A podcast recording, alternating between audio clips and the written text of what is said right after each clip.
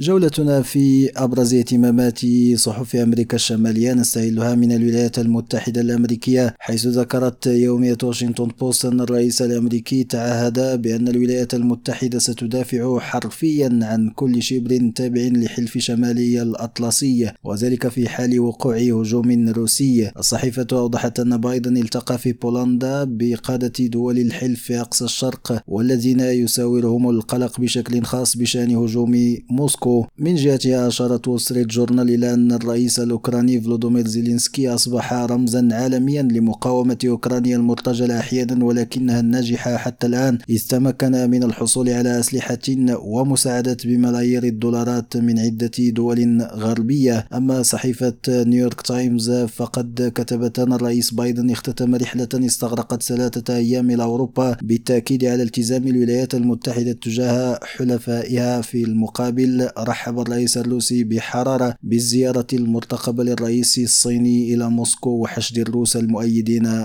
للحرب. أما في المكسيك فقد تابعت يومية الصول دي ميخيكو المناقشات الجارية في الكونغرس للمقترح الرئاسي المثير للجدل لإصلاح النظام الانتخابي مشيرة إلى أن مجلس الشيوخ بدأ المناقشة في جلسة عامة لما يسمى بالخطة البديلة. اليومية أبرزت أنه في حال تمت الموافقة على المشروع الذي يعدل العديد من مواد قانون الانتخابات ويغير من مهام وصلاحيات المعهد الوطني للانتخابات فسيتم إرساله إلى السلطة التنفيذية لإصداره في الجريدة الرسمية. عماد حقير راديو مكسيكو.